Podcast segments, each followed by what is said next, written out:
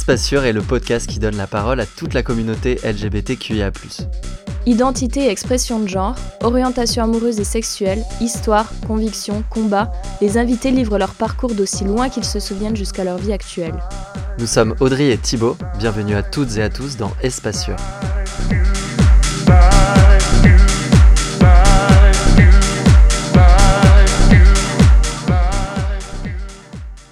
Hello tout le monde, aujourd'hui on a un invité très spécial. Il s'appelle Jonas et vous le connaissez peut-être sous le nom de Mon chat et moi sur Instagram ou Mon chat et moi 4 sur TikTok. Euh, cette personne est hyper importante pour nous puisque c'est mon ami et c'est aussi le copain de Thibaut depuis des années et des années. Il vous en parlera sûrement s'il n'a pas trop honte. Et, euh, et ben voilà, vous allez entendre son histoire aujourd'hui. Coucou Jonas, comment tu vas aujourd'hui? Salut, bah ça va et vous? Bah écoute, ça va super. Euh, c'est génial que tu aies accepté de te confier dans Espace Sûr aujourd'hui. Si tu devais te décrire en quelques mots, qu'est-ce que tu nous dirais sur toi? Je m'appelle Jonas, j'ai 33 ans, bientôt 34. Enfin, tout dépend quand on va sortir cet épisode, mais là, à l'heure actuelle, j'ai 33 ans. Et euh, je suis euh, un homme cisgenre gay.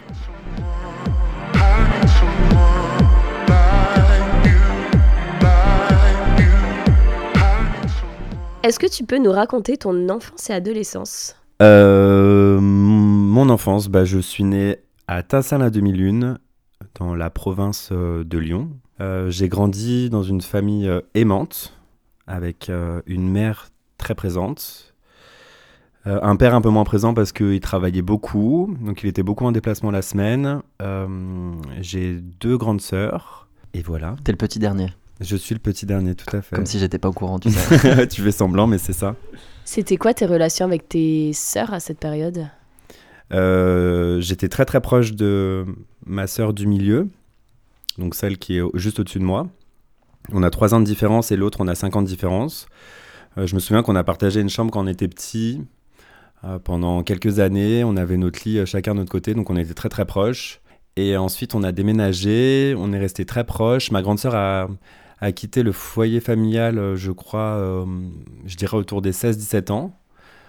Et, euh, et donc, je suis resté encore plus proche avec celle du milieu, puisqu'elle m'a aidé à traverser pas mal, pas mal d'épreuves. Quand tu dis proche, ça veut dire quoi? C'est On peut parler peut-être de, de, faux jumeaux, ou enfin, on était très très proches. On était tout le temps, tout le temps collés. Enfin, quand tu regardes les vidéos, parce qu'on a beaucoup de vidéos d'enfance, c'est quand tu vois les vidéos, on est tout le temps ensemble on jouait beaucoup ensemble. Puis on était très proche de mon cousin aussi, on formait une, équipe tous les trois. Et, euh, et euh, la plus grande, elle était un peu là pour, euh, pour nous embêter. Ça veut dire quoi, vous embêter? Oula Ça va pas lui faire plaisir parce que je suis sûr qu'elle va écouter cet épisode. On avait une relation assez conflictuelle. Je pense à, l'époque, c'était un peu compliqué. Passé un moment, elle, elle s'est beaucoup moquée de moi et ça m'a assez marqué pendant mon enfance c'était pas relié à ma sexualité, mais j'étais un enfant qui était euh, plutôt efféminé. Et, euh, et elle s'est beaucoup, beaucoup, beaucoup moquée de moi. Je me souviens qu'elle euh, elle me, elle m'imitait en fait dans ma façon de parler. C'est quelque chose qui m'a beaucoup marqué. Mais je t'aime très très fort, hein, May. Du coup, je la nomme May. Je t'aime très fort. et elle disait quoi ton autre sœur Elle te défendait ou? Elles ont deux caractères complètement différents. Yolène, elle est plus euh, plutôt calme, plutôt introvertie, plutôt tournée vers les autres. Et Maë, on se ressemble plus dans la personnalité, euh, à plus facilement se mettre en avant. Vous avez une grosse famille? Bah, J'ai pas connu ma grand-mère paternelle, puisqu'elle est décédée avant que je naisse, un ou deux ans avant que je naisse.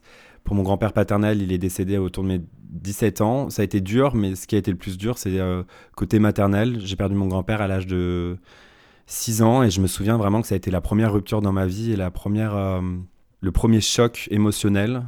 Et euh, j'ai perdu ma grand-mère maternelle euh, pendant le premier confinement. Elle est décédée du Covid. Donc, mis à part ça, j'étais très très proche de ma grand-mère maternelle qui a passé euh, toute sa vie à nos côtés. En fait, elle venait nous voir tous les jours. Donc elle faisait vraiment partie de nos vies. Et je, je, sais que je porte son éducation en moi. Elle a joué un rôle très important dans ma vie. Ouais. Pourquoi? Elle était déjà, elle était de gauche elle euh, bossait dans le, elle bossait dans la mairie, donc euh, elle était au conseil syndical, elle était très tournée vers les gens, vers les autres, vers les jeunes. Et euh, toutes les valeurs qu'elle a pu nous apporter, c'était des valeurs humanistes, vraiment être à l'écoute des gens, être tournée vers les autres. et je sais pas, en fait, elle s'est beaucoup occupée de nous. J'ai énormément de souvenirs avec ma grand-mère et c'est vraiment c'est vraiment une personne que j'aimais énormément, quoi. Elle habitait à côté de chez toi, du coup? Ah ouais, non mais c'est scandaleux. Elle habitait vraiment euh, à deux rues, quoi. Et elle venait tous les jours. Elle avait la clé, et en fait, ce qui était drôle, c'est que... Elle... Thibaut rigole parce est déjà au courant de cette, euh, cette anecdote, mais en fait, chaque fois qu'elle venait, elle sonnait à la porte, et elle disait je rentre pour nous prévenir qu'elle rentrait alors qu'elle venait tous les jours et tous les jours c'était le même cirque et c'était trop drôle quoi. En fait, elle avait toujours peur de déranger, c'est ça qui est triste parce qu'elle dérangeait jamais quoi. Ça se passait comment l'école? Pour ce qui est du, du primaire, j'ai pas trop de souvenirs et le collège ça a, été assez euh, traumatisant pour moi. Euh, ça arrivait dans une période de ma vie où, il y a eu une, la deuxième cassure, on va dire, après la mort de mon grand-père. Et euh, ça a été dur d'être euh, entouré, de, entouré des autres, euh, de pas trouver sa place, la découverte de la sexualité, sans parler de sexualité, la, la découverte de la différence, pas être accepté auprès des, des, des hommes, être beaucoup entouré de femmes. Et euh, j'ai euh, j'ai subi beaucoup de moqueries et de, euh, et de harcèlement. Donc ça a été très dur. Ça se traduisait comment? Euh, bah, j'étais pas, j'avais pas d'amis garçons. Les garçons me fuyaient et euh, ils m'insultaient. C'était, euh, j'étais une fille manquée. J'avais pas ma place en fait dans les groupes de garçons. Et les filles, euh, elles m'adoraient parce que bien évidemment j'étais extrêmement drôle à l'époque. Ça a bien changé, dis donc. Et euh, j'étais beaucoup entouré des filles. Ouais, donc garçons me jalousaient un petit peu, je pense, à- au vu de la place que j'occupais auprès des filles. Mais, euh, mais c'est vrai que c'était dur pour moi de pas avoir de place auprès des garçons et de pas, de pas avoir d'amis garçons, quoi. tu parles de deuxième cassure, est-ce que tu veux nous en parler? Nous y voilà. Euh, j'ai subi des attouchements sexuels. Alors j'ai appris ce week-end qu'on disait plus attouchement sexuel, qu'on parlait d'agression sexuelle, parce que le fait de, dire attouchement sexuel, c'est le fait encore une fois de rabaisser, euh, de, pas de rabaisser, mais de, euh, de réduire l'acte, de minimiser, voilà.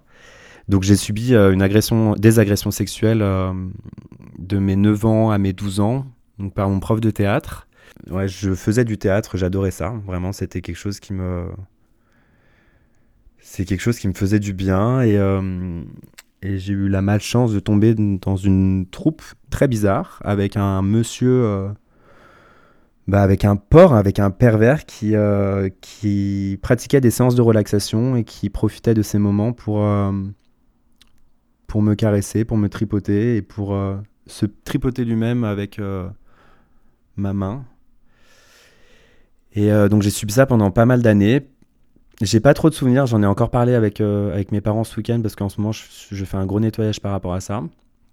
Moi qui pensais avoir déjà bien avancé, bah, il reste encore des, euh, choses à, travailler. Et je voulais savoir un petit peu si enfin combien de fois c'était arrivé, parce que moi j'ai- un souvenir très précis d'une à deux fois. Et en fait apparemment c'était 5-6 fois euh, avec toujours le même rituel, les séances de relaxation allongées. Et, et voilà. Donc voilà, j'ai subi ça. T'as fait du théâtre combien de temps dans cette troupe? Et ben j'ai commencé à mes 9 ans et j'ai arrêté à mes 12 ans euh, lorsque j'ai porté plainte. T'as porté plainte à 12 ans du coup? Ouais. C'est quoi le moment où t'en parles et tu te rends compte que c'est pas normal? Euh, J'avais un journal intime à l'époque que je n'ai toujours pas relu. Je sais qu'il est chez mes parents, il faut absolument que je le relise. Mais en fait, euh, je. je vais boire un petit peu d'eau, deux secondes. Je me souviens la- l'avoir dit à, à ma meilleure amie de l'époque. Et en fait, en, lui disant, elle m'a dit il faut que, il faut que j'en parle à quelqu'un d'autre. Elle en a parlé à une copine. Cette, euh, cette copine en a parlé à sa mère. Et sa mère, en fait, est revenue vers euh, ma meilleure amie en lui, posant l'ultimatum de. En gros, euh, soit il le dit à ses parents, soit c'est moi qui prends contact avec ses parents. Et je me souviens l'avoir dit donc à ma sœur du milieu, qu'il a dit à ma grande sœur, qui l'a ensuite dit à mes parents. Et mes parents sont, enfin, elles l'ont pas dit à mes parents, mais elles ont dit à mes parents que j'avais quelque chose à leur dire. Et je me souviens très bien. Euh, j'ai pas le souvenir de mon père, j'ai le souvenir surtout de ma mère dans ma chambre d'enfant et euh, de lui avoir dit bah apparemment voilà il se passe ça euh, au théâtre apparemment c'est pas normal et à partir de ce moment-là bah, il y a eu une déflagration dans ma famille euh, quelque chose d'assez violent qui a tout changé je pense qu'on est passé d'une famille plutôt heureuse à euh, une famille avec euh, un problème euh, majeur dont j'étais bah, la, cause même si j'étais pas responsable c'était quand même un problème qui venait de moi Et bah, ça, c'est terrible, quoi. Tu, tu, te retrouves à porter plainte à 12 ans, aller au commissariat avec tes parents, tu dois raconter les choses, tu dois les raconter au moins 40 fois. Tu as l'épisode de la confrontation qui est horrible, tu es face à ton agresseur, un agresseur qui, qui, que, que tu aimais en plus parce que j'ai fait du théâtre à peu près euh, quelques années après la mort de mon grand-père et physiquement et, euh, et, au niveau de l'âge, c'était assez proche de mon grand-père. Et du coup, bah, je pense que c'est quelqu'un que j'ai euh, assimilé comme mon grand-père. Il faisait partie de ma famille. Il faut même savoir que donc ma grand-mère était engagée donc dans, elle travaillait pour la mairie et elle les a aidés à trouver des salles et, un, local pour exercer et un même, le, même local dans lequel euh, il, abusait de moi et, d'autres. Donc je pense que mentalement c'est quand même euh, assez dur euh, à supporter. Et puis je me souviens vers la fin, je pense vers mes 11 ans, j'étais allé voir ma mère et je lui avais dit écoute, j'ai plus envie de faire du théâtre, ça, se, passe, ça se passe plus aussi bien, j'en ai marre. Et je me souviendrai toujours de ma mère qui m'a forcé et qui m'a dit écoute Jonas, il y en a marre t'arrêtes toujours euh, tes, tu tu t'engages toujours dans des trucs et t'arrêtes euh, trop rapidement. Donc cette fois-ci, tu t'y tiens et, euh, et en fait, elle m'a envoyé en enfer, quoi. Et tu penses que tu voulais arrêter à cause de ça ou clairement ouais. Clairement, c'était un signe que j'envoyais parce que alors ce qui est extrêmement bizarre, c'est que en soi, j'ai pas vécu de violence euh, j'ai pas été violenté, mon corps n'a pas été. Enfin, si, mon corps a été violenté, mais je pense que vous comprenez ce que je veux dire. Il y a pas eu de. Ça, s'est fait avec douceur. L'acte en lui-même, il, a été traumatisant, mais je pense que la mémoire, elle est traumatique sur le corps, mais dans mon cerveau, l'acte en lui-même n'est pas traumatisant. C'est plus euh, la déflagration que ça a provoqué dans ma famille. Et à côté de ça, je me souviens quand même avoir dit à ma mère de, de ne plus avoir envie d'y aller. Donc, ça veut dire qu'enfant, je savais que c'est très bizarre. Je, je, devais me douter que c'était pas normal. Je sais pas. C'est hyper confus. C'est trop bizarre parce que j'étais quand même hyper jeune, quoi. Donc euh, c'est. Je pense que je devais sentir qu'il y avait un truc qui allait pas, quoi. Tes parents, ils réagissent comment quand tu leur dis? C'est l'enfer. c'est l'enfer et j'ai appris encore une fois euh, ce week-end que euh, ma grande sœur s'était retrouvée au milieu d'une discussion où en fait ils avaient levé, ils avaient voté à main levée pour savoir si on le tuait ou pas. Et j'ai le souvenir de mon père qui euh, appelle mon oncle, qui habitait dans le quartier, et euh, hyper énervé, qui, qui. Il euh, faut savoir qu'il habitait à côté de chez moi, cette personne. Et j'ai le souvenir de mon père et de mon oncle qui partent dans la rue hyper, hyper énervés en mode bah, si on le croise, on le tue, quoi. Donc mes parents l'ont pris. Enfin, comment tu veux qu'ils le prennent? C'est l'enfer, t'apprends que ton fils subit ça depuis des années et et qu'en plus c'est d'une personne de confiance, c'est horrible. Il le connaissait Bien sûr, il venait euh, les dimanches au repas de famille. Euh, enfin, pas à tout repas de famille. je pense que je, sais même pas s'il venait au repas de famille, mais il venait à certains événements, par exemple ma communion. Oui, j'ai été, euh, j'ai fait ma communion, j'ai même fait ma profession de foi, mon Dieu. Enfin, mon Dieu. mais oui, il venait à ces événements et puis, et puis le théâtre, c'était, bah, je dirais deux fois par semaine. Et après, tous les samedis, j'avais une représentation. On avait les spectacles. Euh, des fois, on partait en dehors de Lyon. Et euh, voilà, on a fait des trucs vraiment. On a fait vraiment des belles, euh, des belles représentations. Donc, oui, il était, il était présent comme, comme un proche. T'as dit qu'il le faisait à d'autres aussi? Ouais. Tu l'as su comment? Bah, en fait, j'ai ouvert la parole. Une fois que j'ai porté plainte, on a su qu'il y, avait au moins deux autres personnes. Donc il y a une personne qui avait des faits mineurs à ce que j'ai euh, subi et il y a une personne qui, a, qui s'est fait violer. Cette personne était majeure, 18 euh, ans tout jeune, et je me souviens qu'en fait elle a témoigné pour, pour me donner de la force. En fait je sais que moi j'ai donné de la force aux autres en ouvrant le dialogue euh, en permettant, enfin en ouvrant le dialogue, et que cette personne a donné de la force euh, à mon, à mon témoignage. Enfin, je sais pas comment l'expliquer, mais en fait, elle n'était pas vraiment là pour elle. Même si c'était beaucoup plus grave que moi, elle était là pour. Euh, on était là pour soutenir, en fait. Il s'est passé quoi après le procès pour ce mec? Bah Déjà, il y a eu le procès, il y a eu. Donc, ça a démarré en correctionnel. Ensuite, cet abruti a fait appel. Et on s'est retrouvé à la cour d'appel euh, de Lyon, ce magnifique tribunal qui restera toujours gravé en moi. C'est Et- ironique. Non, non, c'est bah pff, oui et non. Enfin, c'est vraiment. Bah, je sais pas si vous voyez ce que c'est le tribunal de Lyon sur lesquels les colonnes. euh, c'est sublime. Il est vraiment très très beau. Et la cour d'appel, j'ai des souvenirs dedans. euh, J'ai un souvenir d'ailleurs d'un fou rire. On s'était on s'était tapé un fou rire justement avec un des avec celui qui avait 18 ans. Et le juge nous avait remis en place. C'est quand même assez particulier un procès, hein, surtout quand t'es enfant. C'est euh, pas la place d'un enfant et en plus ça se passe à huis clos, donc euh, t'es euh, vraiment euh, enfermé dans une pièce avec les juges et, le et la personne qui t'a agressé qui est à côté de toi quoi. Enfin c'est n'importe quoi. Du coup il a fait appel, cour d'appel et là il a écopé de 7 ans ferme et il en a fait que 5 parce qu'il a il a une remise de peine pour bonne conduite. Donc agression sur mineur et viol sur euh, personne tout juste majeure, 7 ans de prison. Ouais, et euh, multirécidiviste. Il avait euh, une interdiction de travailler avec des enfants. Donc on n'est pas, on n'est pas à une, euh, une première fois, quoi. Ah, avant ça, il avait interdiction. Ouais, ouais. Pour... Vous savez pourquoi? Pour les mêmes faits, Ah, ok. dans une autre ville. Du coup, il sort au bout de 5 ans? Ouais, il sort. T'étais encore à Lyon ou? Bah, figurez-vous que je l'ai su euh, parce que je l'ai croisé en fait en sortant du lycée euh, en seconde. Je l'ai croisé à l'arrêt de bus, donc à côté de chez moi. Et, euh, là, c'est terrible. Là, Là, tu, tu- je me souviens que mon corps tremblait, j'étais en larmes, j'ai appelé ma mère et je lui ai dit il est là. J'ai juste besoin de lui dire il est là, il est en face de moi et elle a compris direct et et c'était horrible parce que t'es es tellement je sais pas c'est quoi le mot t'es Sidéré. C'est même pas sidéré c'est un tu, tu peux rien faire quoi. Tu perds toutes tes forces. Et combien de fois j'ai rêvé en fait de le, de le tuer de de l'étouffer de lui cracher dessus de le taper de en fait t'es face à lui et tu tu tétanises quoi. Il t'a vu? Bien sûr. Et tu sais ce qu'il a fait? Il m'a souri.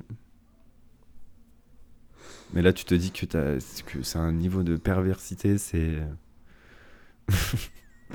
c'est hallucinant Du coup, tu le, cro- tu le vois, je il pars te sourit et il se. et je pars, je pars et je l'ai plus jamais revu. J'ai plus de nouvelles de lui. J'espère qu'il est mort. J'espère qu'il est mort dans d'atroces souffrances. Et c'est horrible parce que euh, j'ai repensé là il y, a, il y a quelques jours et je me suis dit euh, et s'il est pas mort et s'il a recommencé? Et c'est ça qui est horrible en fait, c'est que tu, tu te dis que avec cette justice, t'as beau porter plainte, t'as beau faire de la prison, derrière en fait t'es sûr de rien et ça peut recommencer, ça peut briser d'autres vies. Et, euh, et c'est terrible. Il se passe quoi dans la vie du petit Jonas après ce procès? Bah, c'est la merde. c'est vraiment la merde. Il se passe euh, la descente aux enfers. Il se passe une perte de confiance énorme. Parce qu'il faut savoir que j'avais les premiers rôles dans cette troupe de théâtre et euh, je me suis toujours demandé est-ce que j'avais les premiers rôles? Parce que j'avais du talent ou est-ce que j'avais les premiers rôles parce que ça lui permettait d'abuser de moi et de passer plus de temps avec moi Et je pense que ça, ça a créé une, faille en toi qui est, qui est sans fin en fait. Donc ça a été très difficile, j'ai été très triste. L'après-procès, donc euh, tu as le résultat autour des 15 ans, tu arrives au lycée, donc moi en plus j'ai changé de... Je suis arrivé dans un autre lycée, donc je suis arrivé dans un lycée où ma sœur était en première ou en, ou en terminale. Et du coup, euh, c'était un peu dur parce que j'avais pas, j'avais pas d'amis et, euh, et j'étais brisé en plus. Ce qui se passait, c'est que euh, bah, je me souviens que les récrés, euh, je les passais enfermé dans les toilettes, que j'arrivais pas à sociabiliser, que j'arrivais pas à trouver ma place, que j'étais très malheureux. Je crois que j'avais plutôt des bonnes notes à cette époque. Enfin, c'était assez, enfin ça allait, c'était dans la moyenne, quoi. On va dire 12 de moyenne. J'aimais pas trop l'école, mais bon, je le faisais. Et puis ensuite, il y a eu la, la, première. J'ai rencontré mes meilleures copines, que j'embrasse euh, très Dans le, dans le lycée, du coup? Dans le même lycée, ouais. Et là, ça a été un petit peu un, un regain de vie. Parce que j'ai rencontré des nanas extraordinaires qui étaient plus âgées que moi, dont une qui était plus âgée que moi. Je t'aime très très fort. Et euh, une autre qui avait mon âge, que j'aime très très fort aussi. Et euh, elles m'ont accompagné dans, dans l'expression de qui j'étais, je pense dans la découverte un petit peu de ma sexualité, même si on n'en parlait pas beaucoup. Il y a eu une année plutôt agréable, et ensuite, euh, ben, on a tellement fait les cons que j'ai redoublé. Donc j'ai redoublé et la deuxième année de première, elle a été très compliquée puisque j'ai perdu mon deuxième grand-père et que euh, bah voilà troisième euh, troisième faille et que là ça a été ça a été une catastrophe mentalement. Moi j'étais beaucoup j'étais plus stable du tout et euh, je me suis retrouvé à être déscolarisé en fait. J'ai quand même passé mon bac de français, les, les épreuves de français. En fait, j'étais arrêté. j'ai pas fini l'année, mais j'ai passé le bac de français que j'ai eu avec des bonnes notes. Et ensuite, je suis rentré en, en terminale donc dans ce lycée et j'ai tenu en fait trois mois et j'ai été déscolarisé euh, aux premières vacances euh, qui sont euh, les vacances de la Toussaint, non, je crois. Pourquoi tu as été déscolarisé? Parce que j'étais j'étais malheureux. J'étais ultra malheureux. Je trouvais pas ma place dans ce monde. J'étais j'étais très triste. Je pense que j'étais en colère. J'avais beaucoup de choses à régler. Et c'était dur en plus d'être dans un système je pense que c'est très dur pour les enfants pour qui ne s'est pas adapté. Et donc voilà, j'ai été déscolarisé euh, en, avec, euh, en, discussion avec mes parents. Quoi. Et ouais, tes parents, ok, enfin, décision commune? Euh, Mes parents, ils ont accepté beaucoup de choses dans ma vie. Parce que je crois que. Bah, je crois qu'ils ont essayé de réparer. Culpabilité, je sais La culpabilité, ouais, bien sûr. Et puis réparer un petit peu de essayer de essayer de, de, me rendre plus heureux quoi. Donc si ma décision c'était de plus aller à l'école parce que je me sentais malheureux bah ils ont dû se dire euh, ok.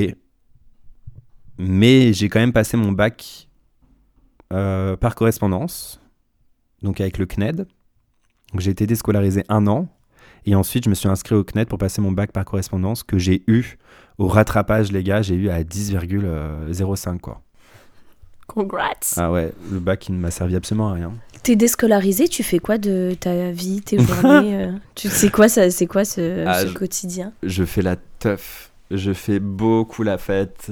Au lycée? Fin de première, non, terrible. Euh, terminale, bah terminale, j'ai 18 ans du coup. J'ai redoublé, donc j'ai 18 ans. Et donc c'est ça. Donc là, je rencontre une, une bande de copines euh, et je découvre ma sexualité autour de mes 18-19 ans. Euh, et, je fais beaucoup la fête. Je sors pratiquement euh, tous les week-ends. Euh, c'est la débauche. Je suis à la découverte de mon corps, je suis à la découverte de la sexualité. Et j'ai.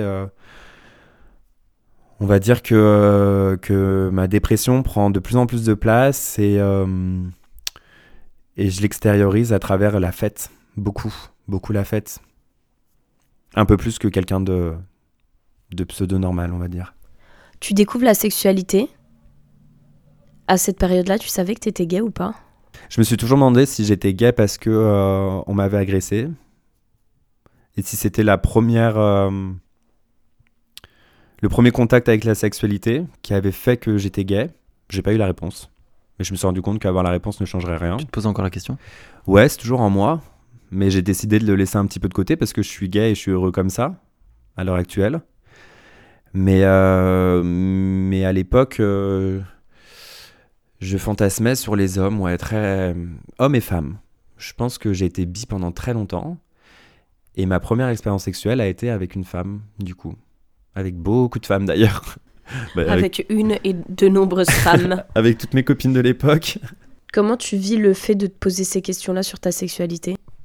Bah, ça a été très très dur parce que ça a été mélangé avec toute mon histoire, tout ce qui s'est passé. Ça a été pendant le collège où j'étais, euh, j'étais en fait, euh, bah, les histoires typiques euh, de pratiquement tous les gays. Donc j'ai été bullied par les gens parce que j'étais différent, parce que j'étais efféminé. Et, et, en plus, à cette époque, on parlait pas d'homosexualité. C'était quelque chose qui. dans les années 80, je suis né en 89, donc dans les années, dans les fins 80, ouais, début 2000, on va dire, on parlait pas trop d'homosexualité. C'était c'était euh, PD, c'était une maladie, c'était ce genre de choses. Donc, euh, vraiment, on m'a vraiment appris ma sexualité. On m'a dit que j'étais gay, quoi. Mais, on, mais c'était pas genre euh, comme, comme aujourd'hui, on peut dire t'es gay. C'était plus t'es une fille manquée, t'es quelqu'un de raté, t'es efféminé. Mais c'était pas forcément relié à la sexualité. Mais à un moment donné, j'ai dû me dire quand même que, que ma sexualité était différente. Et j'ai des souvenirs quand même très très jeunes que je fantasmais sur certaines, euh, certaines icônes hommes. C'était qui? Euh, La honte. Euh, Billy Crawford. On l'a jamais eu, je crois. Hein. Et Usher, surtout. Usher, j'étais tellement en kiff sur lui. T'avais une représentation LGBT+, dans ta famille, entourage, ou pas du tout? Pas du tout. mais j'ai grandi avec un cousin euh, qui est gay. Et je pense que euh, on s'est un peu supporté ensemble. Si tu pouvais donner un conseil au petit Jonas que tu étais à cette période, qu'est-ce que tu lui dirais? Et merci Mamaru pour cette question. Je lui dirais de euh, jamais lâcher l'affaire parce que euh, il a bien trop souvent pensé qu'il n'avait pas sa place sur cette terre. Il a même essayé plusieurs fois de la quitter en vain. Heureusement, je suis toujours là. Mais de s'accrocher, de de pas écouter les gens qui vont lui mettre euh, des bâtons dans les, roues, de rester le plus positif possible, de profiter de sa grand-mère et euh, d'aimer sa famille et de s'aimer euh, lui-même surtout, parce que la vie est tellement belle et tellement chouette. Mais ouais, voilà, surtout s'accrocher. Mon petit Jonas. Mon petit Janos. Ouais, le pauvre. T'as essayé de la quitter, t'as dit La vie? Euh, du moins, je me suis fait beaucoup de mal. Je me souviens que mes premières scarifications, elles étaient au collège, euh, suite à une peine de cœur. Une, fille ne voulait pas de moi et j'avais besoin de me faire du mal, donc je me souviens que je m'étais scarifié euh, le bras et ensuite je l'ai fait à plusieurs reprises. Et puis j'ai eu deux petits séjours euh, en hôpital euh, parce que j'ai euh, avalé des cachetons et que bah, mes parents m'ont retrouvé, et qu'ils ont appelé les pompiers, que j'ai fini donc à l'hosto. Vraiment, si vous m'écoutez, ne faites pas ça. C'est tellement dur parce que le mal-être, c'est quelque chose que personne peut comprendre. C'est un truc qui est tellement interne à soi et il faut pas mettre fin à votre, à votre vie. Quoi. La vie, elle est tellement belle. euh, Entourez-vous des bonnes personnes, s'il vous plaît. Parlez, communiquez. Mais surtout, faites-vous pas du mal comme ça, ça n'a aucun intérêt. Ça, ne fera pas euh, reculer votre, votre douleur, quoi. Donc, euh, donc voilà. Mais oui, j'ai eu, j'ai essayé. J'ai pas réussi. Heureusement d'ailleurs.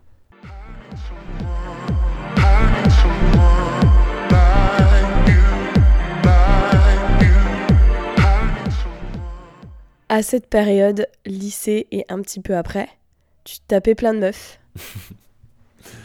Euh, ouais, je, je, je, je, je me tapais euh, toutes mes copines, ouais. Ah ouais? Mm. Toutes tes copines. Enfin, j'ai fait l'amour pour la première fois avec une femme.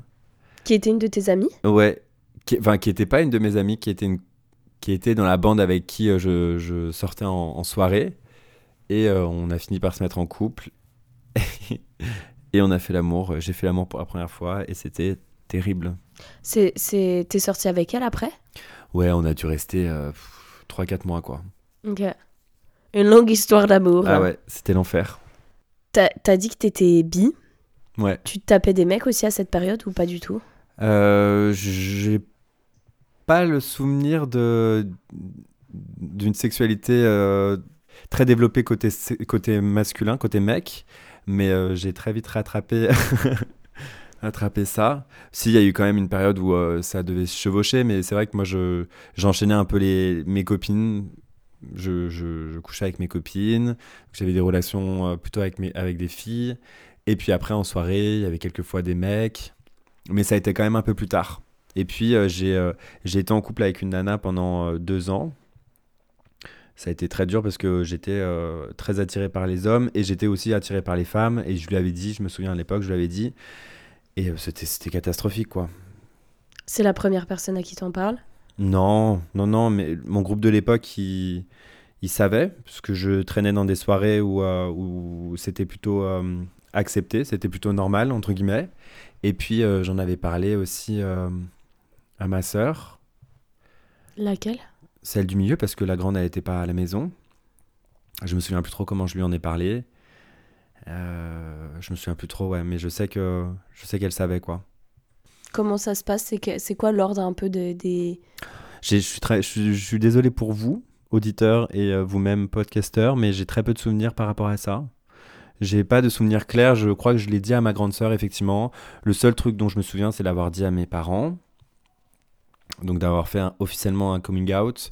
Euh, C'était une période de ma vie où, encore une fois, j'étais très malheureux. Et euh, je me souviens qu'on discutait beaucoup. euh, Enfin, moi, je parlais, je communiquais à travers des messages auprès de mes, mes parents parce que c'était très difficile pour moi de pouvoir parler en direct. Et je me souviens un jour, lors d'une crise où j'étais pas très bien, je leur avais écrit de toute façon, je t'en veux de m'avoir mis au monde. et puis je m'aime pas. et puis et puis j'aime les garçons. j'aime les garçons et les filles, quoi. Elle le prend comment? Je crois que c'est un peu dur pour elle, mais euh, il l'accepte parce que, euh, parce que j'étais très malheureux et que euh, il y avait d'autres choses qui avaient été beaucoup plus dures à dire dans le passé, donc c'était un peu bon. Au pire, c'est que ça, ça va, on va surmonter. Mais bon, à l'époque, c'était non plus pas très, pas très accepté. C'était pas quelque chose dont on parlait ouvertement. C'était pas non plus tabou, mais euh, voilà, c'était accepté euh, comme ça, quoi. Vous finissez par avoir une discussion face to face? Il me semble pas. Je discute, je parlais pas beaucoup avec mes parents, j'avais pas de relation avec mes parents. Je, c'était trop dur pour moi. J'étais trop malheureux et je leur en voulais beaucoup. Je, m'en- je, je- je m'en voulais beaucoup à moi aussi. Je me détestais. Donc en fait, j'avais pas de. Tous les liens avec les personnes avec qui j'étais très proche, c'était plutôt mes amis, mais ma famille, euh, c'était trop dur. Je pense que j'étais trop malheureux pour ça. Et ta grand-mère, tu lui dis Tu lui en parles? Ma grand-mère, euh, je lui en parle.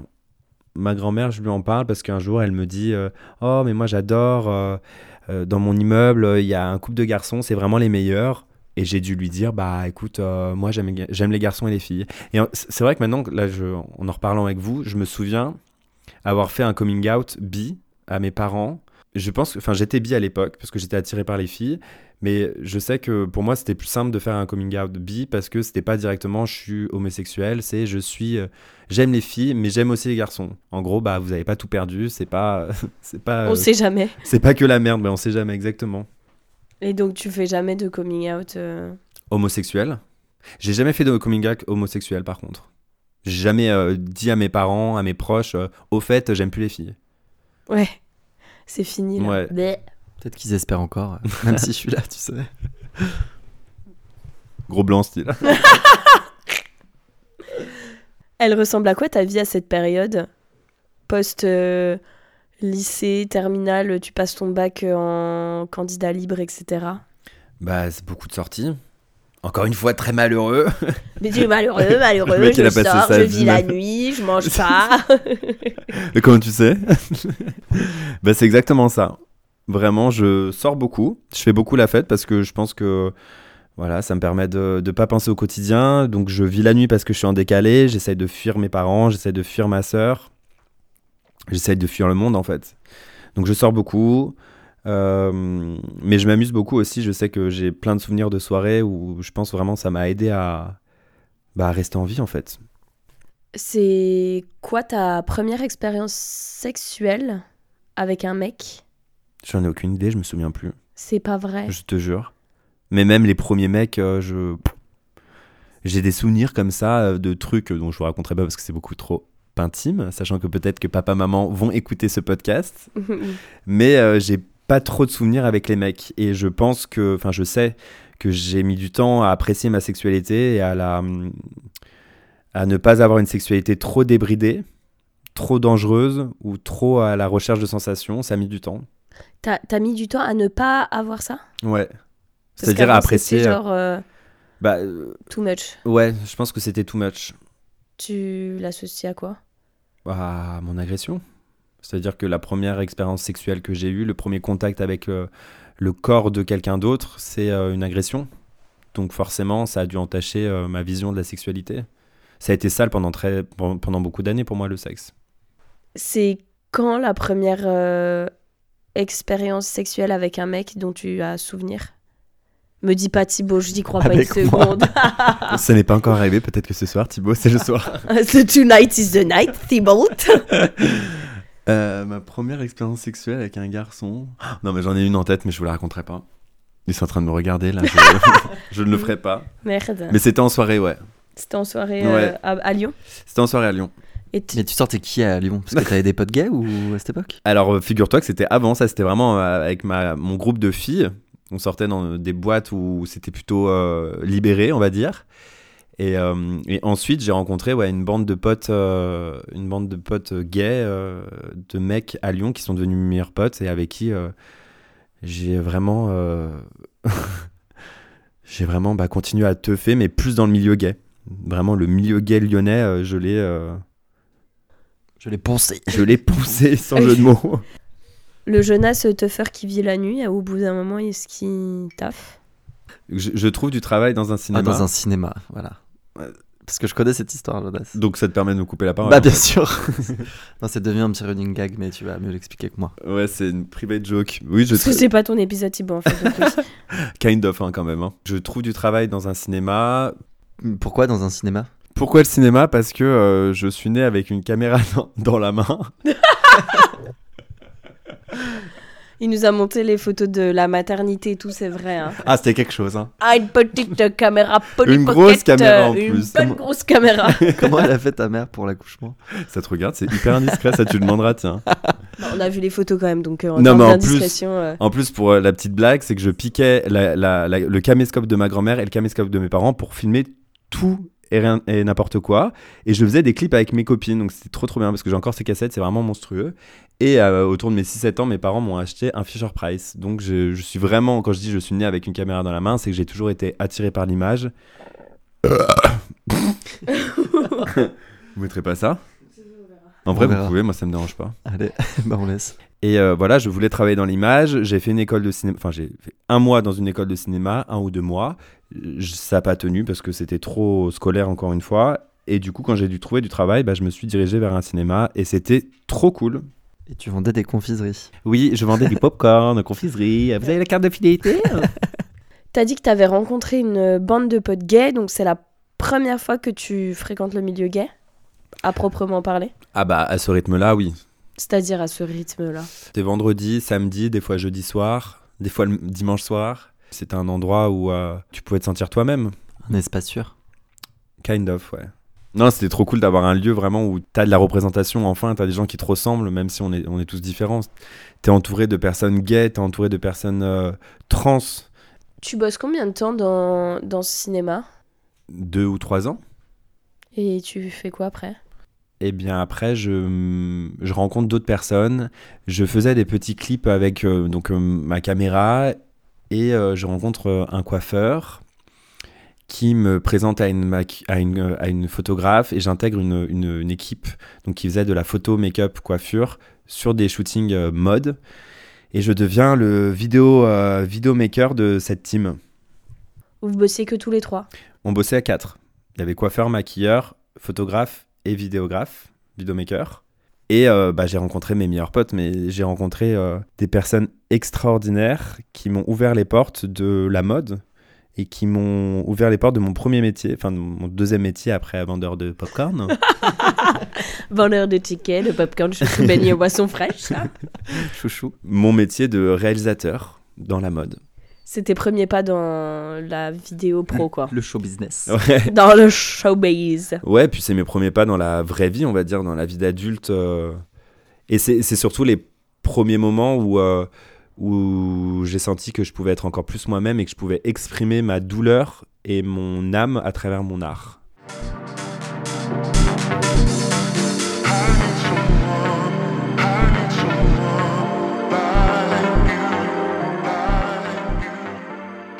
Donc tu commences un petit peu ton taf de réal, c'est ça, avec ton équipe? Ouais, tout à fait. T'as eu des projets à Lyon, déjà payés, enfin c'était vraiment ton taf? Comment ça se passait? Bah, ce qui s'est passé, c'est que j'ai me suis fait euh, virer de mon taf de donc De popcornier. de on Bob dit. Cornier. Euh, donc je me suis fait virer et j'ai réussi à toucher le chômage et grâce à ce chômage j'ai monté un statut d'auto-entrepreneur et je me suis lancé dans la vidéo. Donc j'ai commencé à avoir quelques contrats grâce à cette superbe team et puis après j'ai fait des rencontres euh, avec une photographe euh, thaïlandaise qui bossait en Suisse à l'international. Donc j'ai fait pas mal de projets trop cool. Je suis parti en Thaïlande pas mal de fois. Et puis euh, je devais partir à, à New York, m'installer pour développer ma carrière d'artiste. Tu l'as fait? Bah, disons que juste avant mon départ, j'ai rencontré un petit garçon, un petit bonhomme, Un petit bonhomme de chemin. un, un- un mec qui euh, s'appelle Thibaut et qui est juste en face de moi et qui a complètement euh, bouleversé mes, euh, mes plans de carrière. Mais je suis quand même parti trois mois à New York. Et après, je suis revenu en France parce que monsieur ne pouvait pas avoir de visa américain. Pourquoi? Parce que c'était. Tu veux donner ta version? J'avais surtout. Enfin, j'avais pas forcément envie de- d'aller à, à New York, si je peux me permettre. Tu peux. Euh, oui. oui, mais c'était aussi compliqué euh, si on voulait euh, garder notre couple euh, pour. euh, bah, à distance, voilà quoi. c'est- Ça va bien 5 minutes. Du coup, tu pars trois mois à New York. Ouais. Est-ce que tu lances ta carrière d'artiste comme prévu? Bah, j'ai fait des trucs assez cool là-bas. Le problème, c'est qu'en fait, tous mes potes sont venus me voir et j'ai pratiquement eu, je crois que j'ai eu que deux semaines euh, de libre. Sinon, tout le reste, il y avait mes potes tout le temps. Donc, euh, on a plus profité de New York pendant trois mois. Mais c'était vraiment trop, trop bien ce voyage. Après New York, ce qui s'est passé, c'est que Thibaut a voulu aller sur Paris. Moi, je détestais Paris, mais finalement, je l'ai suivi. Dieu merci. Merci Gaga. Euh, donc, on se retrouve à Paris et, euh, et là, ça dure jusque- jusqu'au confinement. Donc ça, c'était euh, Ma première vie euh, d'a- d'artiste, on va dire. Mon- ta première vie d'artiste. Mais Mais- après, vendre des popcorns, c'est quand même... euh, C'est un autre, c'est un autre level. Et tu bossais à Paris, du coup, quand même, en tant que réel. Ouais, je bossais à Paris. J'étais dans une agence euh, qui me représentait, et qui gérait mes contrats et euh, qui m'a permis d'accéder à, des contrats vraiment cool. Je bossais plus dans la beauté. Donc, euh, je, je bossais avec notamment Sephora. On faisait pas mal d'images pour les réseaux sociaux. On faisait quelques campagnes. Et c'était vraiment trop cool. C'était vraiment une partie. c'était mon arrivée à Paris. Donc, ça a été. ça a été hyper intense parce que je, me, je me suis retrouvé à vivre un rêve parisien et un rêve de réalisateur, à faire des projets vraiment cool. Et t'as bossé avec des restas, en vrai Ouais, j'ai fait euh, des trucs assez cool. Bah, j'ai rencontré encore une fois un photographe, bah, Fred, Frédéric Monceau, qui m'a permis de, de- de faire des trucs cool, comme bosser avec Nicole Scherzinger euh, en Roumanie, la suivre sur une micro-tournée, c'était trop bien. Qui est euh, juste euh, la chanteuse des Bah, on a- Pussycats. Est-ce qu'on a besoin de préciser euh, Il y a peut-être des personnes, euh, voilà. Voilà, bah, c'est la chanteuse euh, des Pussycat Dolls. Enfin, c'était. Malheureusement. Elle est morte. Non, elle est pas morte. elle, est plus, Waouh elle est plus belle que jamais. Donc, euh, Jojo, qui parcourt le monde, se retrouve enfermé chez lui pour le Ouais. Covid-19, Ouais. la Covid-19. Qu'est-ce qui, se- qu'est-ce qui se passe? Bah, il se passe, je vais encore casser l'ambiance, mais il se passe que ma grand-mère, euh, donc, euh, a Alzheimer depuis un an et demi, deux ans, et euh, donc elle se retrouve en EHPAD parce que ça devient très compliqué pour elle, surtout pour ma mère de gérer, parce qu'on était vraiment à un stade plutôt euh, avancé. Enfin, la maladie a vraiment euh, avancé très rapidement, donc on a, on a dû la mettre en EHPAD. Enfin, c'était, vraiment plus safe pour elle. Et, euh, et du coup, bah, elle tombe malade du Covid pendant le premier confinement, pendant les premières semaines du confinement. Et en fait, on se retrouve donc un petit peu dans une ambiance anxiogène avec Thibaut dans cet appartement dans le 18e. Et euh, moi qui ai le besoin de danser, de faire la fête, de, d'exprimer un petit peu, euh, bah, de m'exprimer, je décide de, euh, d'animer des shows sur mon balcon pour divertir mes voisins. Bon, à la base, c'était pas pour ça, c'était vraiment pour. ça, part d'une page Facebook qui s'appelait 10 minutes du peuple et, c'était une page qui te permettait de mettre une playlist à ta fenêtre. On, avait tous la même playlist et comme ça, ça faisait danser un peu les gens. Et puis en fait, on y a pris goût et, euh, et euh, j'ai développé le truc euh, un peu à ma manière, c'est-à-dire que j'ai commencé à faire des playlists personnalisées. On faisait des playlists pendant la semaine, il y avait des, des soirées à thème, il y avait les années 80, il y avait pour les vieux, il y avait rock and roll, il y avait le samedi c'était plus dance, techno, il y avait R&B, il y avait les années 2000. Tous les soirs. Ouais, tous les soirs pendant. Franchement, ça a duré bien un mois et demi où c'était Ouais, tous les soirs? Un, deux mois, tous les soirs, ouais. Et Thibaut en plus commençait son nouveau travail.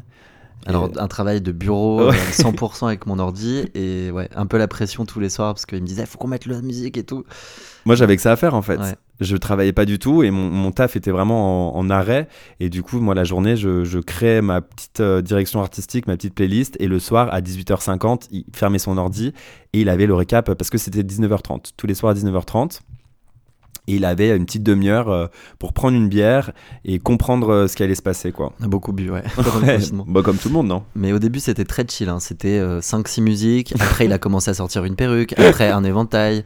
Après, il y avait carrément des transitions entre les chansons. Et en fait, au bout de deux mois, c'est carrément devenu un espèce de show. euh, Ouais, avec des costumes et tout. Donc euh, voilà, j'avais euh, mon rôle. Je devais porter. Bon, j'étais toujours euh, un peu dans l'ombre, hein, mais. L'assistant, quoi. Ouais. Non, c'est faux, t'avais ta place. Au de début, ouf. oui. Au début, oui. Mais Parce qu'à la fin, t'avais plus ta place? bah non, mais j'étais. euh, À la fin, ça te saoulait. Hein. Ah ouais, de ouf. À la fin, t'en avais J'en avais ras le cul, moi. Je- Voilà. Je, bossais à 19h, fallait s'habiller, se mettre en robe et foutre la perruque et les lunettes, quoi. C'est bon. moi. Non, non, j'en avais marre. C'était c'était incroyable.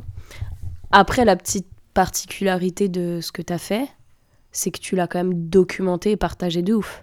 Ben, en fait, c'est mon côté réel qui a, qui a pris le dessus et, euh, et euh, très vite, j'ai posté sur, euh, sur les réseaux des vidéos. Enfin, c'était en story à l'époque. Je postais en story et puis au final, j'ai fait des. J'ai fait des montages et je me souviens, une des premières stars qui m'a reposté, c'est Angèle. Et ce soir-là, je me souviens avec Thibaut, enfin, ça a été une explosion de, de sensations. Et, et puis j'ai vu les likes, les j'aime, les. C'était ma première confrontation avec le le monde digital de bah, pas de l'influence mais euh, une espèce de de célébrité ou de, de... c'était bizarre quoi On avait fait aussi, un- je m'en rappelle, on avait mis des. Je sais pas si tu te souviens, on avait imprimé des papiers. Hmm. Tu te souviens ça Qu'on avait collé de ouf dans toute la rue? Avait avec fait une bannière mail. aussi. Et on avait fait une adresse mail. ouais sur toutes les portes des immeubles on avait fait Ouais. ça pour que les gens puissent en fait nous, envoyer écrire, les euh, vidéos ouais. et nous écrire parce qu'on fêtait aussi les anniversaires des gens. Euh, Il y avait des petites dédicaces qui étaient faites sur les gens du quartier. Et puis on avait fait une bannière qu'on avait accrochée sur le, sur le balcon Avec ton compte Insta, ouais. avec mon compte Insta Mm. pour que les gens puissent nous taguer et que moi je puisse reporter, euh, reposter. C'est vrai qu'en fait j'avais direct j'ai eu la fibre un peu euh, digitale. Et puis très vite en fait les voisins ont, commencé à, kiffer, à en redemander. Y a, les lumières s'allumaient de plus en plus, euh, on envoyait de plus en plus à la fenêtre. On avait euh, des rendez-vous avec, euh, avec des petits vieux qui étaient juste en face, une, vieille qui était, qui était toute seule et qui ouvrait sa fenêtre avec le sourire. On avait deux gamines aussi qui, qui étaient trop contents. Le, je me souviens à 19h20, elles étaient derrière leur rideau, elles nous regardaient en mode ça va être bientôt, ça va être bientôt, est-ce qu'ils vont être là ce soir? Et en fait, genre tous les soirs on était là et, et eux tous les soirs ils étaient là aussi. C'est ça qui était incroyable. D'ailleurs, en parlant de la petite mamie en face, Ouais. c'était pas sa, sa, sa petite fille qui l'avait retrouvée Ouais. et vue sur ton Ouais, compte ouais, Insta parce qu'elle avait fini par te suivre et elle avait dit Oh. Oh, le connard C'est sur ma Ok, chaussette. Alors on va faire un break parce que catastrophe là. Il a tout renversé. Je suis désolé Audrey. C'est pas grave, c'est de la bière. Elle a l'habitude, Audrey, elle est née dedans. Je te jure. Ouais, c'est cette mamie dont euh, la petite fille te suivait sur Insta qui t'a dit mais c'est incroyable, je crois que c'est ma grand-mère en face. Ouais. ouais, ouais, en fait, elle me suivait pas, mais elle était tombée sur une de mes vidéos parce qu'à l'époque, euh, je, je, je me souviens pas du nombre de vues que ça faisait, mais euh, j'avais énormément de messages. Peut-être que j'avais pas l'habitude d'en avoir, mais comparé à maintenant, je devais en avoir vraiment très peu. Mais, euh, mais oui, elle m'avait retrouvé et il y avait eu plein d'histoires comme ça où des gens euh, avaient reconnu euh, des voisins ou, ou, ou des gens grâce à mes stories, quoi.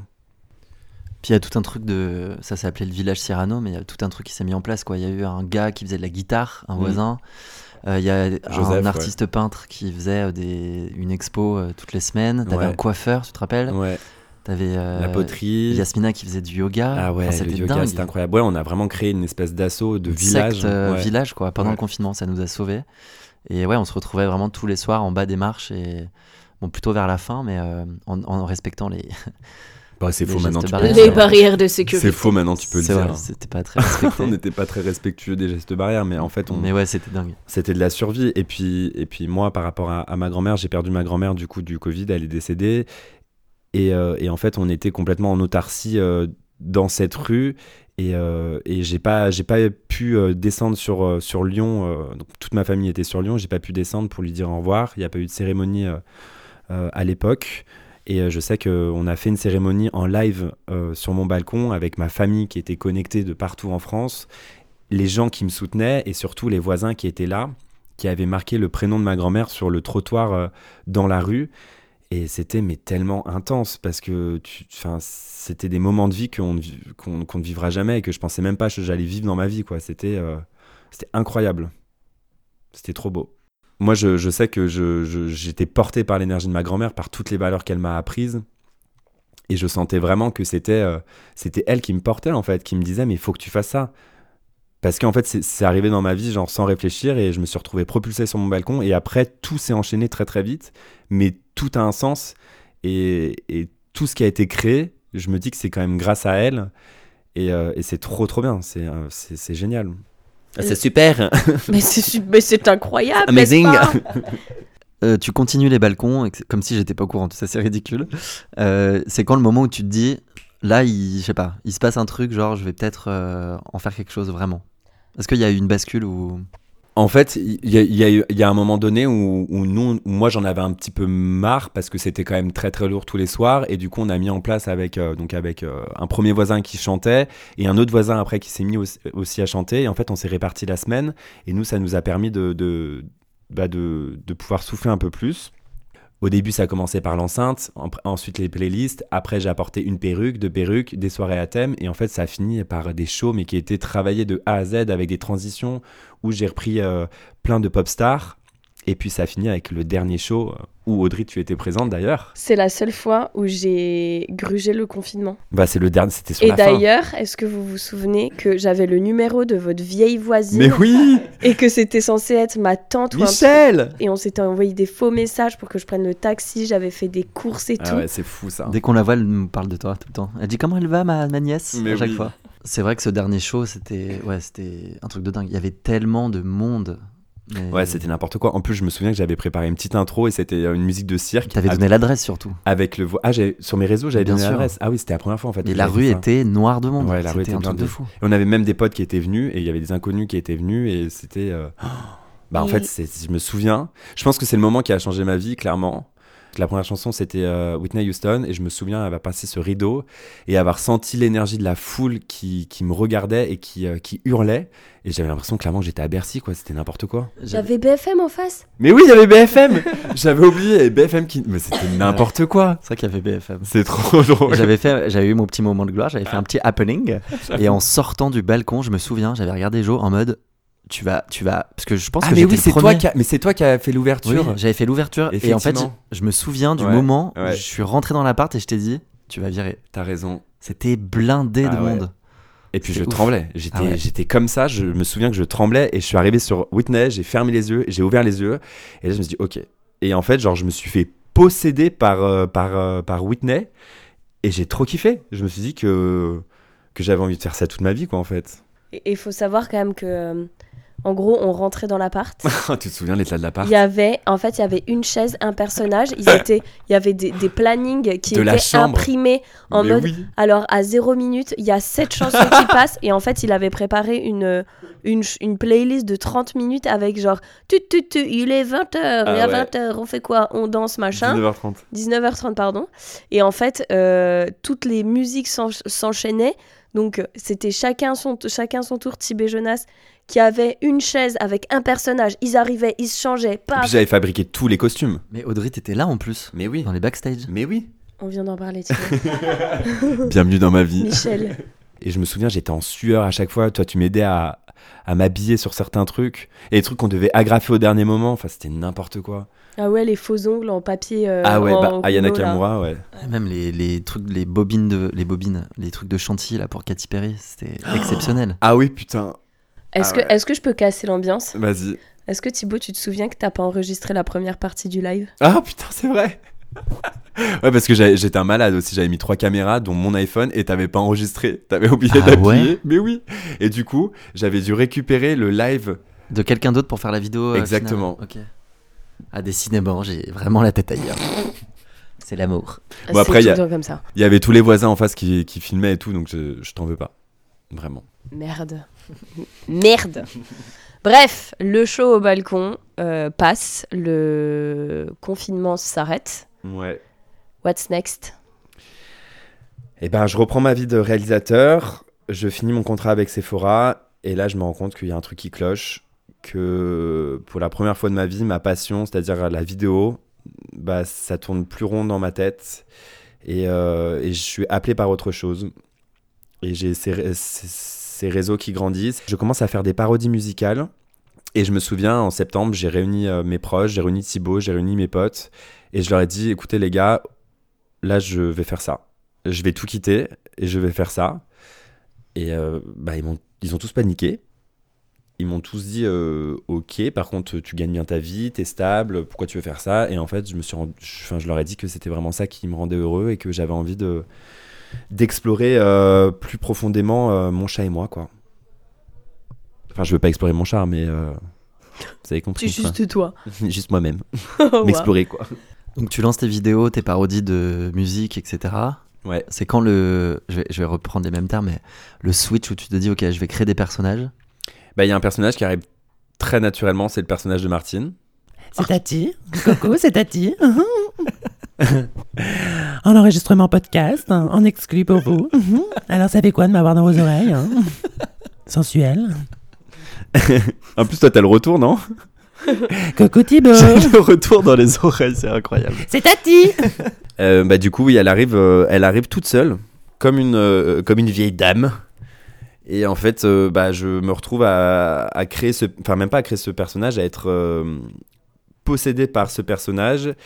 Et je poste cette vidéo qui était de l'ASMR, donc oui, elle avait même pas de voix, elle avait vraiment juste un physique. Je poste cette vidéo et je poste derrière euh, une story en disant bah, comment elle doit s'appeler. Et puis il y a quelqu'un qui me dit Martine, je crois, je sais plus qui c'est, ou peut-être que c'est moi-même. Mais en tout cas, le personnage est né comme ça. Et ça a cartonné directement dans la semaine. Je pense que j'ai fait euh, pff, 200, mi- 200 millions, n'importe quoi. 200 000 vues. Et, euh, et puis après, j'ai enchaîné, quoi. J'ai travaillé encore plus Martine.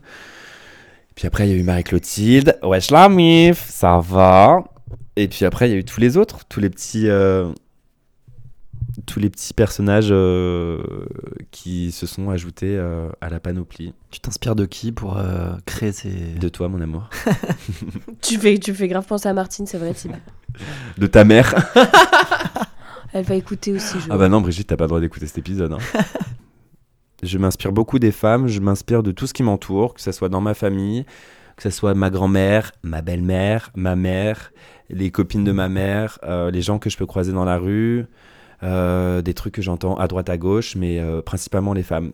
J'ai toujours eu cette adoration pour les femmes et euh, Même si t'as pas fait de coming out en mode euh, ouais, euh, c'est bon, euh, papa, maman, j'aime plus du tout les femmes, je ne suis plus bi. Non, mais je pense que j'ai grandi avec des femmes. En fait, c'est des femmes qui m'ont élevé. Même si mon père a quand même une place importante dans ma vie, c'est quand même ma, ma grand-mère, mes sœurs et ma mère qui m'ont élevé. Et je pense que ça se ressent euh, aujourd'hui euh, à travers mes personnages. D'ailleurs, en parlant de tes parents, comment ils réagissent quand ils commencent à voir Martine, etc. Euh, Bah, j'ai l'impression que c'est une évidence pour eux aussi. tu es une vieille dame, Jonas. Ouais. Je pense que ça a été assez euh, progressif aussi, tu sais. Il y a eu genre les balcons, le fait de se déguiser. Ouais. Les balcons, ça a été quand même un, un- ça a été quand même euh, ça a plus été choquant pour eux parce qu'en plus en fait le truc c'est que Non, puis au début, Thibaut, on avait toi, tu l'as vécu de l'intérieur. toi tu l'as vécu un petit peu sauf que ma famille ils l'ont vécu complètement de l'extérieur via Instagram parce qu'en fait pendant le confinement on s'est absolument pas vu. Et euh, on s'est vu avant le confinement et on s'est vu après le confinement. Et du coup entre temps il y a tout qui a changé. Puis il y a eu les balcons il y a eu cette notoriété il y a eu tout le monde autour d'eux qui leur disait mais c'est génial ce qu'il fait ton fils on était quand même plutôt bien médi- médiatisés euh, en télé, en presse. Donc en fait, les, les- gens, euh, les gens en parlaient beaucoup à mes parents et du coup, ça a dû être un peu. euh, ça, ça a été une surprise et en même temps, j'avais un soutien énorme de la part de mes parents et de ma famille. Vous avez fait Voici ou People, On a fait Closer. Closer. On a fait une, une vignette hein, sur Closer. Têtu aussi. Têtu, on a fait Le, Parisien, on a fait BFM. Donc ils le prennent bien. Ouais, ils le prennent très bien. Ils me soutiennent. Ils ont toujours été d'un soutien immense, mes parents. Je suis pas sûr qu'ils se rendaient compte, tu sais, à distance. Parce que même quand les gens ils disent Ah, c'est toi le mec des balcons et tout, on a vécu un truc de ouf et je sais pas s'ils ils réalisaient l'impact que ça avait dans nos vies pendant le confinement, quoi. Je pense que si, parce que. euh, je, pense, bah, je pense que si. Honnêtement, je pense que si, parce que tout le monde devait leur en parler. Il y avait quand même mes sœurs qui étaient à fond. Euh, mon père, il a quand même créé un compte Instagram pour nous suivre le soir en live. Donc en fait, ils étaient là, ils étaient là avec nous. C'est juste que ils étaient pas là en présentiel, mais euh, ils étaient autant là que les autres. Et je pense qu'ils l'ont vécu comme les autres finalement. Sauf que c'était nous. Quand t'arrêtes euh, du coup de bosser là pour l'agence, Ouais. euh, tu te lances sur Insta uniquement, sur TikTok? Euh, sur Insta, sur TikTok, Jonas, sur TikTok, TikTok, TikTok, TikTok, TikTok. Je rentre.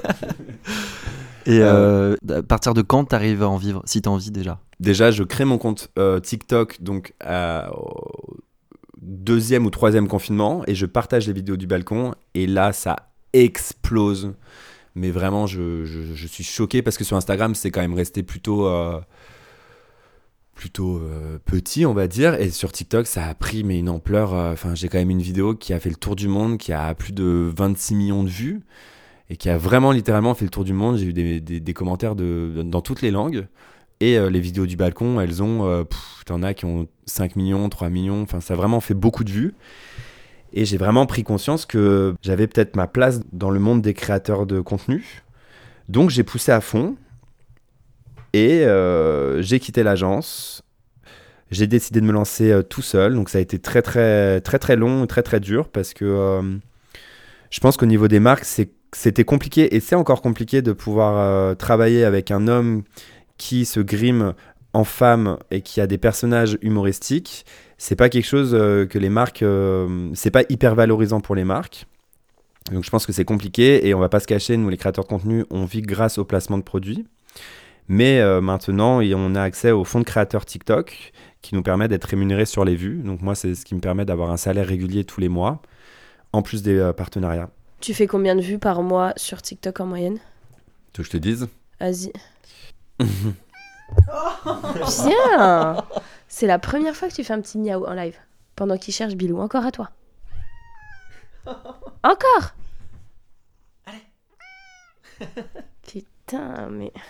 Trop mignon. Euh, donc en ce moment, je fais à peu près 10 millions de vues par mois sur TikTok. Pas mal, bravo l'artiste. 10 millions, putain, il y a 10 millions de personnes qui te regardent et c'est pas que tes potes, quoi, du coup. Ouais, et puis il y a plus d'un million de personnes qui me suivent, ça c'est genre... euh, Comme nous, finalement, je veux dire. pas- Ah, mais c'est pareil que le podcast, on a exactement la même portée, ouais. J'allais faire de la pub, mais je suis con parce qu'on est déjà sur Espace Sûr.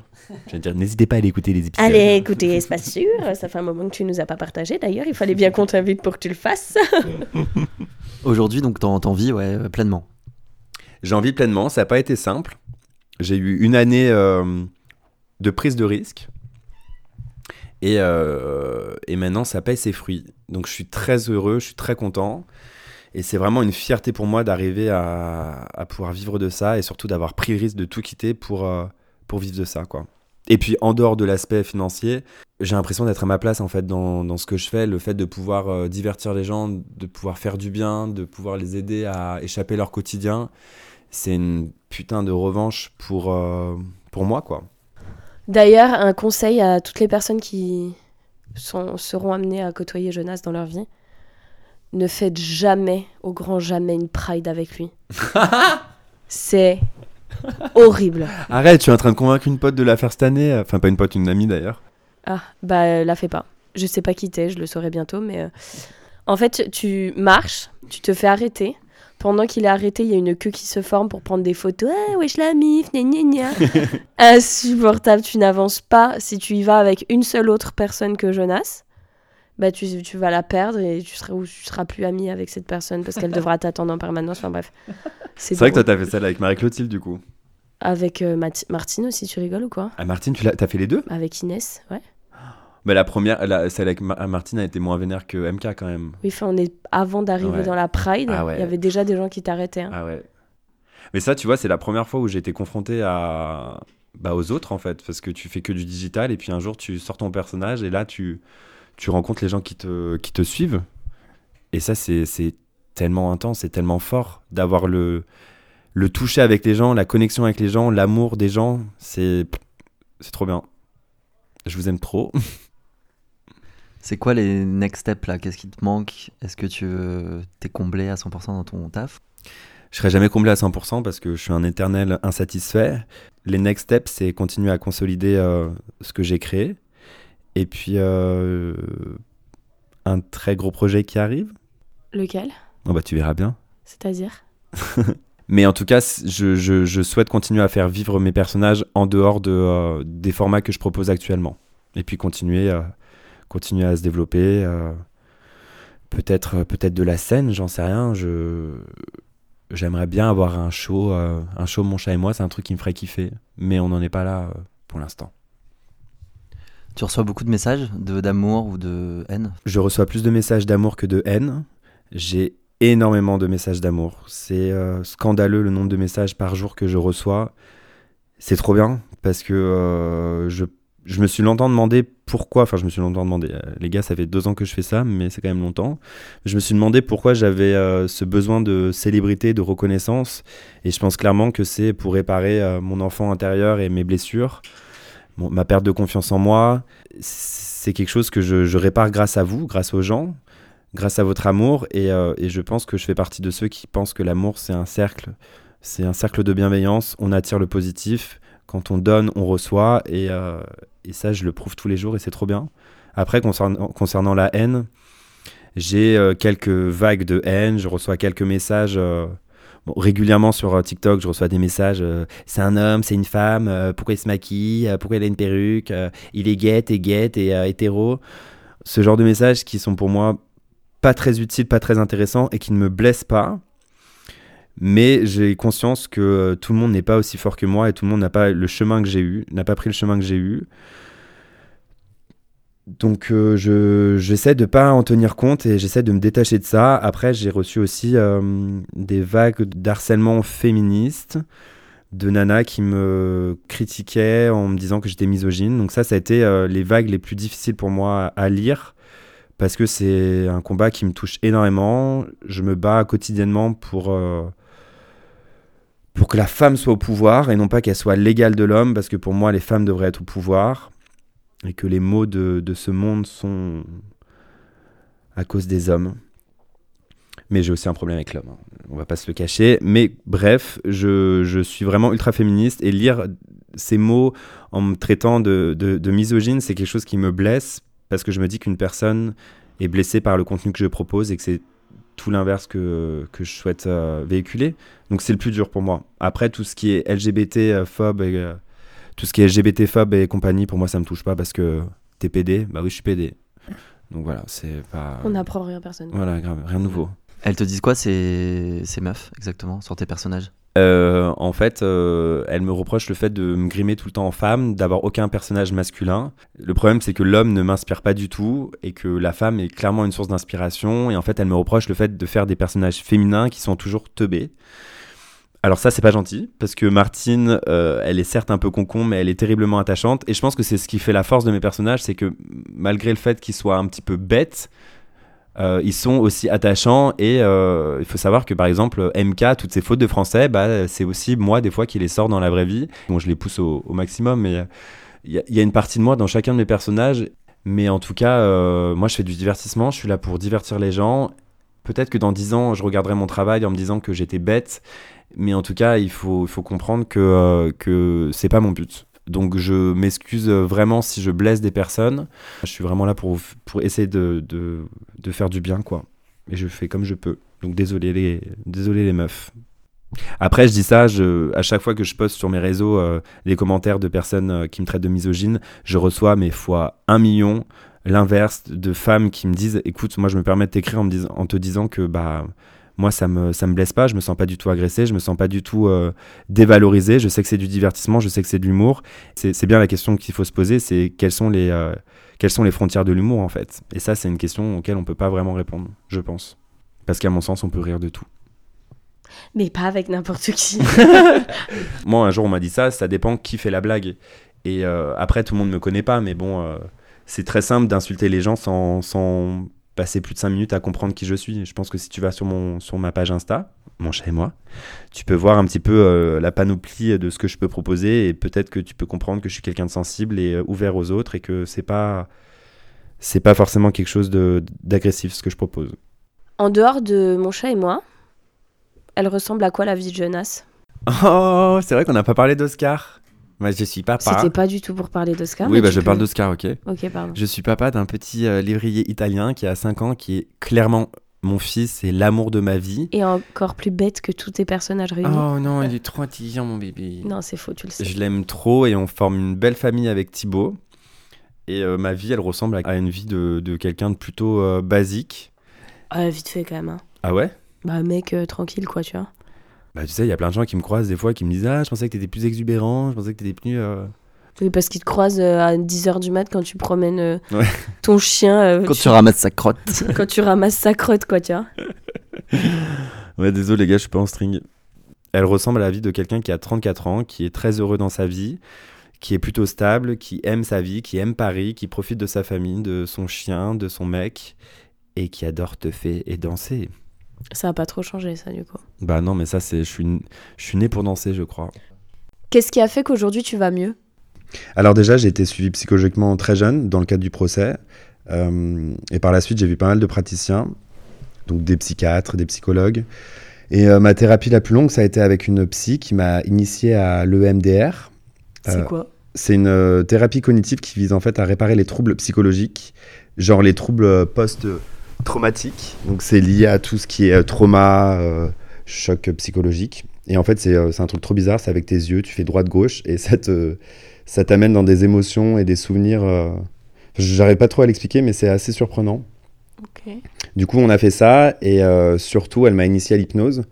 Donc, c'était autour de mes 19, je, je crois que c'était autour de mes 18, 19 ans jusqu'à mes 22 ans. Et euh, je me souviens déjà à l'époque que ça m'avait aidé de ouf, que j'avais vraiment kiffé l'hypnose. Et je dis à l'époque parce qu'ensuite, quand je suis arrivé sur Paris, euh, juste avant le confinement, j'ai eu une rechute où euh, j'étais vraiment en détresse psychologique dans ma vie. J'avais vraiment du mal à trouver ma place dans la société. Et euh, ça s'est grave empiré parce que j'ai eu, enfin, il y a eu des répercussions au travail où je me sentais vraiment pas à ma place. Et puis vraiment aussi dans mon cercle privé. Jusque dans ma famille, je me souviens un jour où j'ai fait une crise d'angoisse à Noël et que j'arrivais plus à regarder dans les yeux mes proches, mon père, ma mère, même mon mec, et euh, j'arrivais plus à prendre la parole en public. C'était vraiment genre l'enfer. Et euh, le pire, c'est que je savais que je m'enfermais tout seul dans mes pensées, que c'était mes croyances limitantes qui me- m'empêchaient de trouver ma place dans ce monde. Et c'était vraiment un cercle vicieux, genre euh, j'étais mal, donc j'arrivais pas à avancer, j'arrivais pas à trouver ma place. Cette crise d'angoisse, a été vraiment le point de non-retour dans ma vie où je me suis dit, il faut vraiment que je fasse quelque chose. Et à mon retour sur Paris, en début d'année, j'ai décidé de trouver une, une hypnothérapeute, euh, bien évidemment une meuf, et jeune, pour travailler sur ma confiance en soi, et en, moi, et euh, surtout sur le regard des autres. Et c'est du coup, j'ai refait de l'hypnose. Et là, ça a vraiment réparé euh, beaucoup de, mon mal-être. Et je crois que clairement, ça m'a sauvé ma vie. Et ce qu'il faut savoir avec l'hypnose, c'est que c'est vraiment des thérapies courtes. Genre, typiquement, pour moi, ça a été une dizaine de séances réparties sur deux ans. Et pour la petite anecdote, deux semaines après mon dernier rendez-vous, il y a eu le confinement qui est tombé et je me suis retrouvé propulsé au balcon sans trop réfléchir à me mettre en avant. Et c'est là que j'ai vraiment pris conscience que ça, ça avait marché, que j'avais fait un pas énorme et que ça m'avait vraiment aidé. Selon toi, comment on peut se faire aider quand on est victime de ou qu'on subit ce genre de trauma? Euh, je pense que déjà, le plus important, c'est d'être bien entouré, de trouver son espace sûr. Oui. Et euh, que ce soit avec sa famille, sa famille de cœur, ses amis, et euh, surtout bah, se faire aider professionnellement. Je pense vraiment qu'il faut libérer la parole sur les thérapies, que c'est pas vraiment que pour les fous, que c'est pas une honte de se faire aider, et que c'est surtout pas un signe de faiblesse. Au contraire, moi je pense que ça veut dire surtout que tu es fort, parce que tu veux aller mieux et tu veux te faire, enfin tu veux être la meilleure, meilleure version de toi-même. Donc pour moi c'est vraiment une force. Je crois qu'aujourd'hui avec le monde dans lequel on vit, on devrait tous euh, se faire aider mal-être ou pas, traumatisme ou pas. Et surtout, il y a plein de manières de se faire aider. À vous de trouver la bonne, la bonne manière et surtout la bonne personne, euh, que ça soit euh, psychiatre, euh, d'hypnose, euh, que ça soit de la kinésiothérapie, enfin, il y a- plein de trucs. Pour les victimes de violences sexuelles, sachez qu'il existe des groupes de parole dans les grandes villes. C'est souvent via, via Facebook. Il y a aussi pas mal d'associations, que ce soit pour l'enfance ou les adultes, pour discuter avec des gens qui ont vécu vos traumatismes ou un traumatisme qui se rapproche du vôtre, qui le comprennent, qui pourront vous écouter. Et, euh, et surtout, n'hésitez pas à regarder sur Internet, parce que Google est votre ami. Ne restez pas seul, s'il vous plaît, et ne gardez pas vos peines pour vous.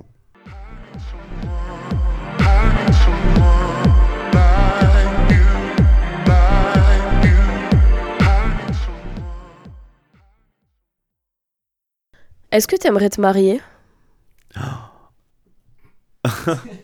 En vrai, euh, en vrai, oui. Parce pas, que, pas avec type, j'espère. bah si malheureusement il y a que lui dans. Tu seras pas invité. Audrey. C'est faux. Non, oui, j'aimerais bien me marier pour euh, pour te faire quoi. Encore une fois la fête, la bah, fête, pour la danser fête. jusqu'au bout de la nuit.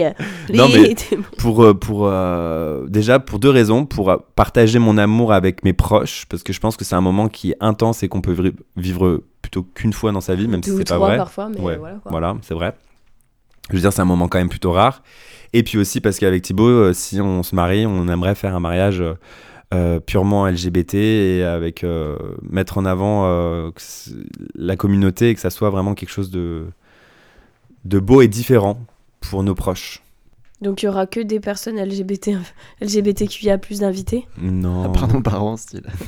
Vos parents. Non, pas du tout. euh. Ouais, mais juste ça, c'est trop bien de se dire qu'en fait, nos parents, ils peuvent potentiellement être à un mariage Bah avec oui. tous nos potes qui sont complètement tarés, et, euh, Non, mais même avec oui, un show drag et tout. Enfin bref. de ouf.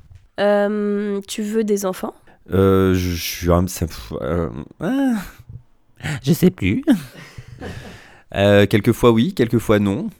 Euh, quand j'ai mes sœurs donc euh, ont eu euh, ont un fils chacun, donc j'ai deux neveux qui sont incroyables que j'aime d'amour. Et quand, quand ils sont nés, j'ai eu un espoir en me disant euh, waouh, j'ai vraiment envie de vivre ça, de transmettre, de comprendre ce que c'est. Et puis en fait, plus je grandis, j'aime trop ma vie. Et je me dis que en tant que personne gay, c'est compliqué d'avoir un enfant. C'est plus compliqué que les hétéros. Et puis en plus, ça prend du temps.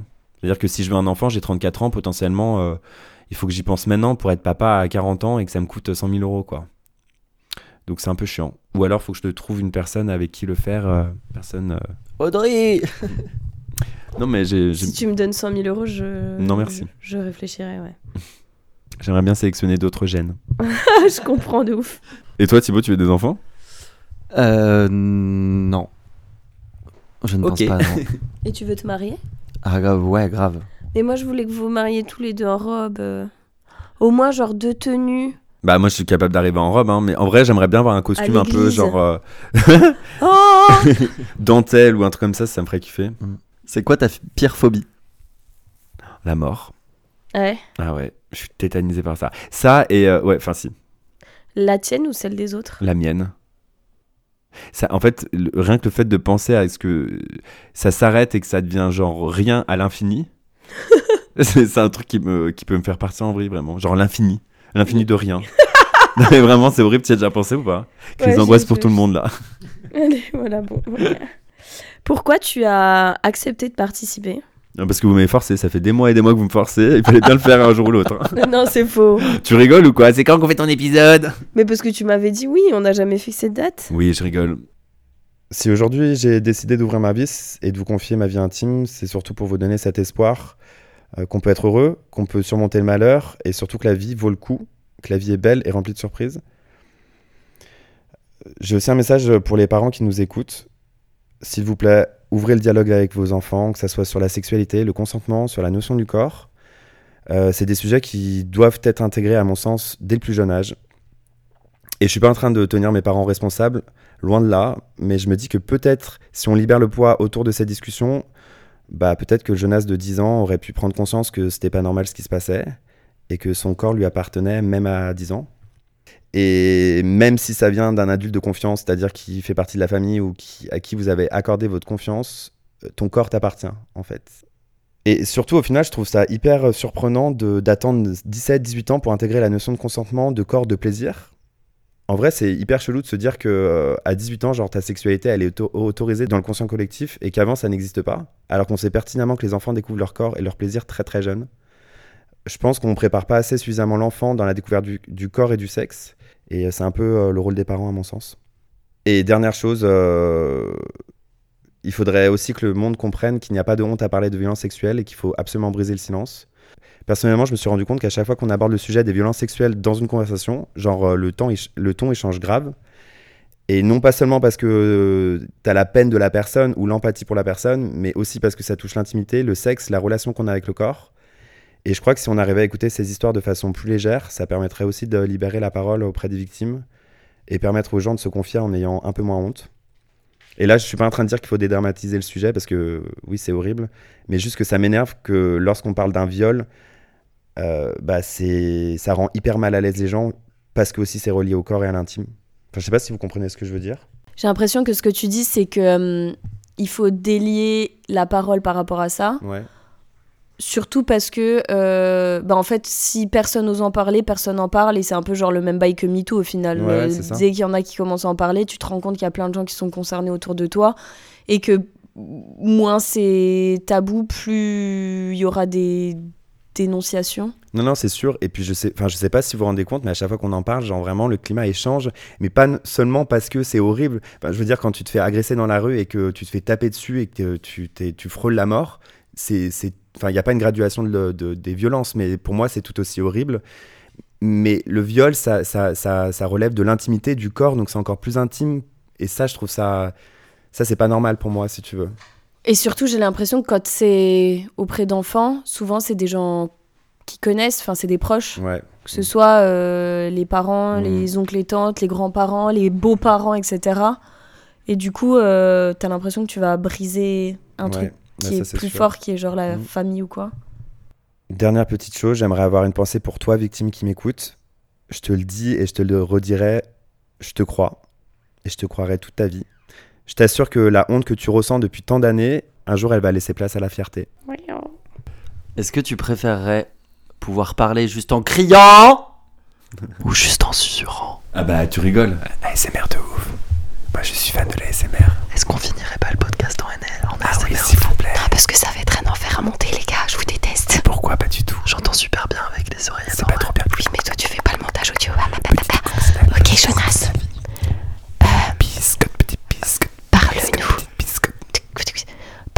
ce dont tu es le plus fier. De moi, Vraiment. vraiment. Je suis trop trop fier d'être arrivé là où j'en suis. Et euh, de euh, réussir à. Et de réussir à réaliser mes rêves. Et d'être entouré d'une famille aimante, des amis trop cool, d'un mec que j'aime, d'un chien magnifique. Et surtout d'une communauté hyper bienveillante. Je suis trop fier. Merci beaucoup, Jonas, d'avoir participé à Espace Sûr. Enfin, c'était un réel plaisir d'échanger avec toi. Merci beaucoup Jojo. On se revoit très vite et prends soin de toi. Gros bisous. Merci à vous. Et je voulais vous dire que j'étais très fier de vous. Je vous embrasse. Je crois qu'on est très très fiers de toi aussi. Ouh, à toi, Bilou. Bilou?